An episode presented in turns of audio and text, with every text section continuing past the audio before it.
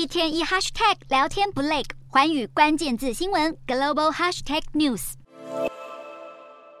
书架上，英国哈利王子的回忆录《备胎》排满满，一会儿店员可能又得补货，因为这本有如英国王室八点档的书籍，内容辛辣到超级火烫，全球大热卖。根据金氏世界纪录网站，《备胎》已经成为史上销售速度最快的纪实文学类书籍。在英国、美国、加拿大开卖的第一天，狂卖一百四十三万本，打败美国前总统欧巴马夫妇分别出版的回忆录《应许之地》，首日售出八十八万七千本。而成为这样的我，则是狂卖七十二万五千本。如果跳出纪实文学类，全部书籍种类当中，销售速度最快的莫过于英国作家 J.K. 罗琳的《哈利波特：死神的圣物》。二零零七年开卖日当天狂卖八百三十万本，而回归到哈利的备胎，现在美国首刷两百万本，已经安排二刷，以满足广大吃瓜群众又或者书迷的需求。不过可别以为哈利这本书是亲自执笔撰写，背后可是有人捉刀代笔，那就是莫林格，曾经获得美国。普利兹奖的莫林格过去曾经担任记者，并且为多位名人，像是 Nike 创办人菲尔奈特、美国网球传奇名将阿格西等人代笔撰写回忆录。虽然并不清楚这种大咖写手可以拿到多少钱。